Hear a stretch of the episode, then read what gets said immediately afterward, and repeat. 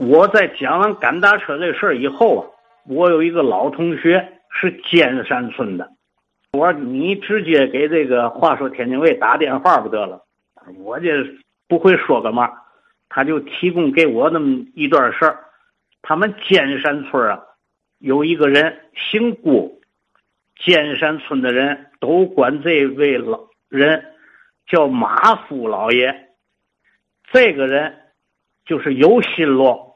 能琢磨事儿，能观察事儿。据说当时他也不是以赶大车取胜，而是给牲口治病取胜。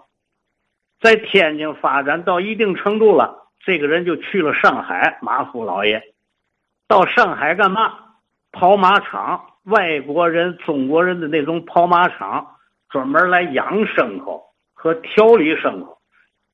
咱们中国。比如说，我见过的赶大车的车把是生产队里饲养员，也有很多人。我提到过那个车赶的特别好，朱建喜他爸爸朱德伯就是一个很好的饲养员，他有很多的这个和别人不太一样的地方。你比如那个牲口，你也不能给他凉水喝，那阵儿讲究养井直接出来的水。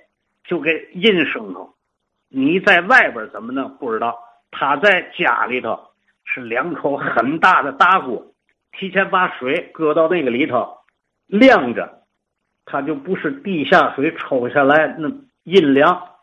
牲口最耐得的病，过去就有一种病叫结症，就是他吃多了，吃慢了，结结到肚子里了，结到肠胃里头了。吐吐不出来，拉拉不出去，那个草在肚子里发酵，严重的那牲口就活不了。哎，这提到这，你比如说从外头这个车把式赶车来了，进了那个院子，朱德伯就看了，你忙的是嘛？你你你赶那么快，你家里有吃奶孩子？他就这样说，什么原因？他看那个车那个牲口出了一身汗。他就跟那个车把上急了，你忙的什么？按习惯，就是你回家的路上，你就不能拿鞭子抽那个牲口，让他自个儿缓缓的到家，就等于是放松。咱还提这个马夫老爷，马夫老爷干这个事儿就很内行，因为跑马场啊和洋人的这跑马场，我想啊不外乎就两个。一个是跑快，叫走马或者叫跑马；一个呢就是那个表比赛马术的那个窜杆啊、跳那个障碍啊等等。这个他们这个牲口啊，最大的特点都是那个马蹄子上最终那个马的腿、马的蹄子最爱出事儿，他就需要有一个调理师。这个原来没听说过啊！咱中国人赶大车没有这个。他那个马场的那个马呀，这一匹马据说买咱中国这个大牲口最好的也能买个十头八头，甚至更多。那个马相当值钱，调理起来就非常难。据说啊，除了喂草以外，草跟草也不一样。有一种东西叫干草，干草就是那个。种地的那个种那种谷子和小米儿，那个的秸秆就叫干草，是营养成分最好的一种草。再一个就是仙草晾干了，麦芳草，那个草也最有劲儿。检查那个草是不是那个草，把那个梢和那个杆儿扒开。里头一有一节哈，永远是黑绿黑绿墨绿的颜色，那就是麦黄草。一旦晚了叫秋草，就没有那那那个黑绿的那那个节儿了。这都是好草。外国人养马这个，据说都是进口的草料和干草。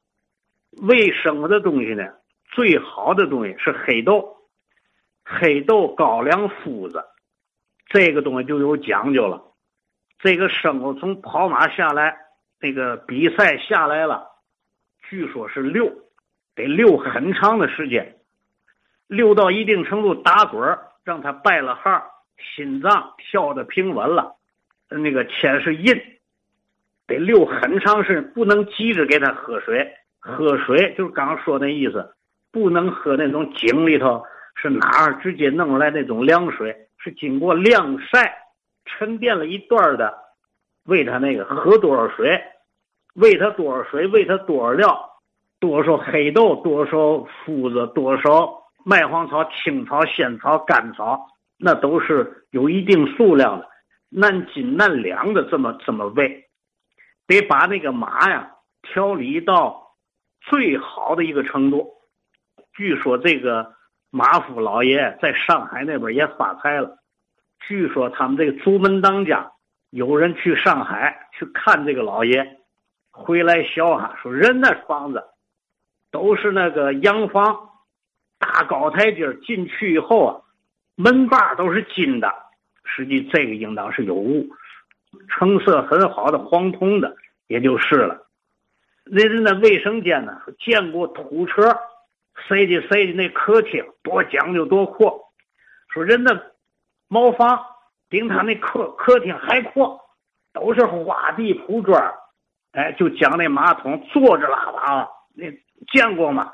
那进水管就说那时候就到一定程度了，很富有。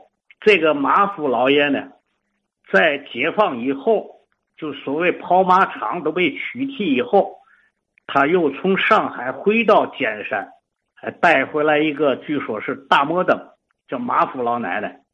据说在那边是个舞女，长得漂亮，长得也好，是穿戴都不得了，说明在那边过得非常富有。这个老爷子用他们尖山那边人的话说，叫会说好几国的外国话。他一定是跟外国人打交道，他一定是心路比较大，哎，有礼貌心，就是接受能力也比较强啊。你说他跟他是农民，他把养马经弄到了一个最极致的那么一个程度，所以受到那个跑马场或者是外国还是中国的马手的欢迎和赞赏。